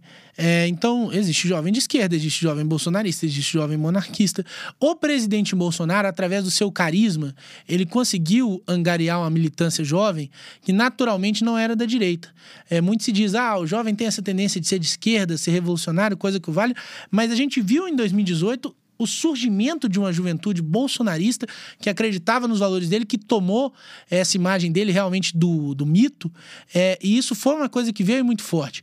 E eu não acredito que isso é algo que morreu. O presidente Bolsonaro é uma liderança política enorme, que a gente nunca teve no campo da direita. E ele com o seu carisma, com o jeito rasgado de falar, com o seu jeito de ser, ele consegue cativar diversas pessoas de diversas faixas etárias. Então a gente vê muitos jovens que às vezes me procuram e falam, cara, às vezes eu me sinto sozinho ali na minha escola, na minha faculdade, mas eu tento me posicionar porque nós estamos fechados com o Bolsonaro e tem que ser assim mesmo. Então, então eu acredito que essa história, ah, o jovem vai votar no Lula é uma grande mentira. Tem jovem para votar no Lula? Tem. Tem muito jovem para votar no Bolsonaro também. Essa própria campanha é, que o pessoal fez, ah, jovem, tire do, o seu título de eleitor, foi criada uma hashtag que chegou ali no, no topo do Twitter no Brasil. É, é, sou jovem, sou Bolsonaro 22. Muitos jovens falando, eu tô indo tirar meu título mesmo, mas é para votar no Bolsonaro. Então, assim, de certa maneira, foi até um, um tiro no pé. Foi até um tiro no pé nesse sentido, porque é, tem muito jovem que tá tirando o título para votar no Bolsonaro, como tem jovem que tira o título para votar no Lula. Eu, eu até estava comentando, Antônio, essa questão. É, deixo claro para nossa audiência que o deputado Bruno Enger ele não restringiu a nossa conversa, permitiu que nós perguntássemos assuntos que são tensos, que são melindrosos aí para o bolsonarismo. E isso eu agradeço, viu, Bruno, a sua espontaneidade e a possibilidade da gente perguntar o que a gente desejar. E de certa forma, eu pensei e eu fiquei receoso, viu, Bruno, quando te convidei. O nosso podcast tem mais um, um viés de empreendedorismo. A gente está querendo é, abordar essa questão é, das eleições 2022 também, de certa forma, porque o Estado, o governo e as próprias, a própria eleição interfere muito em quem quer empreender. O, o Estado, ele no cangote do cidadão, ele atrapalha muito. Né? Então, é, essa questão que Inclusive, eu acho que eles... até trazendo para a gente na nossa carreira aí com mais médicos, né, abrindo um monte de faculdade de medicina, né, um programa populista, né, só para levar médico para todos os cantos, e, aí sem preparo. E essa questão Não, do... e a própria questão dos mais médicos, desculpa, desculpa cortar. Nada contra trazer o médico de fora, principalmente para os rincões do Brasil, Sim, onde as pessoas preparo, não têm interesse. Né? Mas por que diabos o de Cuba não tem que fazer o revalida? Sim. Pô, todo é. médico de fora tem que fazer o revalida, mas o cubano não. Palhaçada. É claro, e o Bolsonaro foi. É. Fora o valor que era repassado para o governo de Cuba, Exatamente, né? 80% ficava, ia para o Fidel Castro. É, ficava aqui. É, esse financiamento brasileiro em, em, países fora, sim, né? É sim, um absurdo. Exatamente. Mas voltando ao assunto, essa questão que eu fiquei receoso até da sua presença aqui é porque a gente pensa, às vezes a gente imagina que um bolsonarista vai defender pautas muito polêmicas, vai ser polêmico, vai ter alguma coisa polêmica. E a gente foi bacana você ter vindo porque é, a gente vê que uma pessoa, um bolsonarista, ele está atento e considera votar a favor de projetos, Sim. mesmo que sejam de esquerda. Que... Não, projetos de esquerda, esquerda não. Não, é. projetos, projetos, bons elaborados pela esquerda. esquerda. Isso, Exatamente. projetos elaborados pela esquerda. Não da ideologia. É... Né? Não, se o projeto tiver ideologia de esquerda. E o que eu conta. vejo muito do Bolsonaro é aquela frase do Olavo de Carvalho, que é a moderação na defesa da verdade é, é serviço, serviço prestado à mentira. mentira. Exatamente. Exatamente isso. Então, de certa forma, os bolsonaristas, eles se eles falam, eles não têm moderação nessa defesa da verdade, falam com franqueza e muitas vezes de maneira esdrúxula. O próprio Bolsonaro fala diversas que são consideradas bobagens, mas pensando em defender a verdade, que é o que ele acredita ser verdade. Nem sempre pode ser, mas a gente vê que eles não têm moderação. E você é um exemplo disso. Eu acho que você fala mesmo, de, eu vejo suas redes sociais, você fala de maneira. É, maneira franca, de maneira rasgada, como você falou aqui. E Faltam umas piadinhas também. Umas piadinhas Bolsonaro. maliciosas, de certa forma. Né? Como ídolo, né? Exatamente. É, cara. E o que, que, que, você acha desse, dessa, dessa cara do Bolsonaro? Não tem jeito de mudar, né? Tá, e aí eu vou, eu, vou, fala... eu vou só acrescentar uma pergunta, porque eu acho que, né? É, é quando, quando você tem um, um, ídolo assim, e a gente vê isso também, né, das pessoas que têm o, o Lula como um ídolo, né? É, que muitas vezes a pessoa ela se cega para ver os erros né, que, que o candidato cometeu, que o governo cometeu. Então eu queria que você falasse depois disso aonde que o Bolsonaro errou, porque ele errou sem dúvida nenhuma durante o governo, que é comum. Eu queria que você citasse para a gente onde que o governo errou nesse período aí. Bom, é, primeiro respondendo aí em relação à questão é, da moderação do extremismo, eu acho que a gente é taxado de extremista muitas vezes de maneira injusta. O que, que o bolsonarista quer? O bolsonarista quer ter uma família tradicional, ele quer que o seu filho seja educado numa escola onde vai ser ensinado português, matemática, biologia, física, química, onde ele não seja doutrinado a se tornar um eleitor do PT, um defensor de pautas LGBT ou coisa que o valha. Que ele tenha a sua fé respeitada, que ele tenha o direito de se defender. Nada além disso. Cadê, cadê o extremismo? Onde é que nós estamos sendo extremistas nessa história? É, só que hoje, infelizmente, defender o normal é, é taxado como extremismo.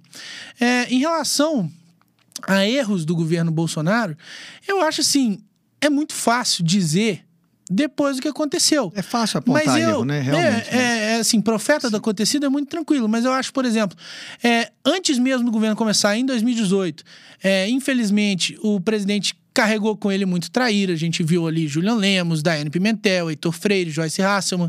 É, isso foi algo que lhe custou Frota, depois, Frota, Frota, dentro do parlamento. Então, foi pessoas que o próprio presidente elevou e que se voltaram contra ele. E é claro que se o presidente tivesse uma máquina do tempo, ele não teria como levar essas pessoas.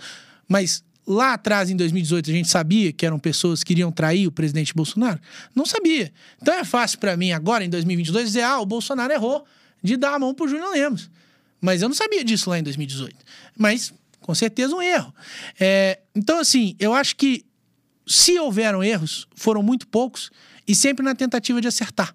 A gente não vê o presidente fazendo conchavo, a gente não vê o presidente mal intencionado, a gente não vê um esquema montado para se aproveitar do nosso país. A gente vê um presidente que quer servir a pátria. É, às vezes, ele pode tomar uma decisão que depois vai se mostrar infrutífera nós vamos ver que não vai dar certo. Por exemplo, é, a gente gastou muito tempo e muito capital político para a criação do Aliança pelo Brasil. Infelizmente não deu certo. Dá para dizer que foi um erro?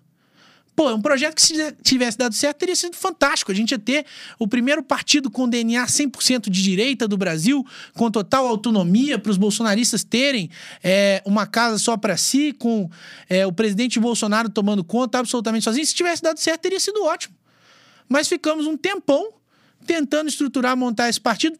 Nesse período, ficamos sem um partido nas eleições municipais, que talvez, se a gente não tivesse nesse projeto da aliança, se a gente já tivesse saído do PSL para um novo partido, a gente teria um partido único nas municipais, estruturado, com uma condição muito melhor, e eu não teria tido os problemas que eu tive em 2020. Mas dá para dizer que foi um erro? Ah, nós vamos dizer que foi um erro porque não deu certo, mas se tivesse dado certo, teria sido um gol de placa. Então, é o que eu falei, é muito fácil ser um profeta do acontecido. Mas se houve algum erro por parte do presidente Bolsonaro, foi na tentativa de acertar. Estamos caminhando para o final já desse, desse bate-papo. Você tem alguma pergunta adicional Não, que você queira só fazer? agradecer ao deputado aí pela presença. A gente vê que ele é um defensor ferrenho mesmo da sua posição. Isso é interessante porque ele é muito jovem, né? E Sim. muito novo e, e muitas e vezes a gente vê jovens aí que estão preocupados com outras coisas, né? Então, parabéns aí pela por isso, né? E, e dizer também aqui, né, para os nossos ouvintes aí, que obviamente o nosso podcast a gente quer ouvir todos os lados, né? Então a gente vai trazer, né? Já tem inclusive um, é, uma uma vereadora que vai Isso. falar com a gente, né? De a Marcela partido, é, do novo. Convite. É, e aí então a gente quer plura, plur, pluralidade é, aqui no, no, no diálogo e, e, e é isso. Muito obrigado pela presença aí, deputado. E queria agradecer mesmo, Bruno, a, a sua disposição. Me desculpar, cheguei atrasado, deixei o deputado Bruno me aguardando. muito obrigado por, por ter vindo, por ter aceitado prontamente o convite. E, e terminando o nosso podcast, a gente, antes de despedir, a gente sempre pede para o nosso convidado é, uma sugestão de um livro. É, alguma, algum livro que você leu, alguma coisa que você recomendaria para a nossa audiência. Você tem algum livro de cabeceira que você ou que a você Bíblia. presentearia a alguém? Você... Se for se for acentuado é a Bíblia. Não, é bom. Primeiro agradecer, agradecer Antônio, agradecer Bruno, agradecer o espaço, a oportunidade, agradecer todo mundo que está assistindo pela atenção. É, quero fazer aqui também um convite. Quem ainda não me conhece, não acompanha meu trabalho, tem interesse em conhecer, siga lá nas redes sociais, Instagram e Twitter arroba Bruno Engler DM, no Facebook a página Bruno Engler, é onde a gente divulga é o nosso trabalho na Assembleia Legislativa, o que, que a gente tem feito, as nossas posições em relação à política também, no Brasil e no mundo. Quem tiver interesse, acompanha lá. Em relação ao livro, ele falou ali, a Bíblia, eu acho que a Bíblia é o principal livro da história da humanidade, é a palavra de Deus e é onde nós devemos, de fato, procurar as respostas para as nossas angústias. Não existe livro melhor do que a Bíblia. É, a Bíblia é a fonte da palavra de Deus, é onde a gente deve procurar realmente as respostas. Mas tirando a Bíblia, que eu acho que é todo mundo que é cristão vai dizer a Bíblia, eu acho que por mais que o cara que organizou tenha se voltado contra o próprio professor Olavo e contra o presidente Jair Bolsonaro, que é o Felipe Moura Brasil, é, os textos são todos do professor Olavo, é o mínimo que você precisa saber para não ser um idiota. Porque de fato é o mínimo que você precisa saber para não ser um idiota. É, é um livro muito bom, onde tem várias colunas do professor Olavo estão organizadas em diversos assuntos e ele consegue se aprofundar sobre assuntos que muitas vezes as pessoas não entendem, inerentes à política no Brasil, à política global. Eu acho que assim é uma leitura fundamental para quem quer entender um pouco do cenário que a gente vive no Brasil. Então, a Bíblia Sagrada em primeiro lugar sempre e também é, trazendo mais para a política o mínimo que você precisa saber para não ser um idiota. Muito bacana, Bruno. É uma, aproveitar essa, esse ensejo, já que estamos num, numa conversa de direita, é, com um convidado de direita, é, também sugerir é, alguns vídeos que eu vi também sobre a história do Brasil, é, que são muito bons, do Brasil Paralelo, que são muito bons. É, a Cruzada, recomendo para todo mundo, para todo mundo da nossa audiência, assistir um pouco da história do nosso Brasil. Então, agradeço novamente. Dessa, dessa maneira, encerramos mais um episódio de Os Médicos Podcast. Até a próxima. Só terminando aqui, falando da nossa rede social também, arroba Os Médicos Podcast.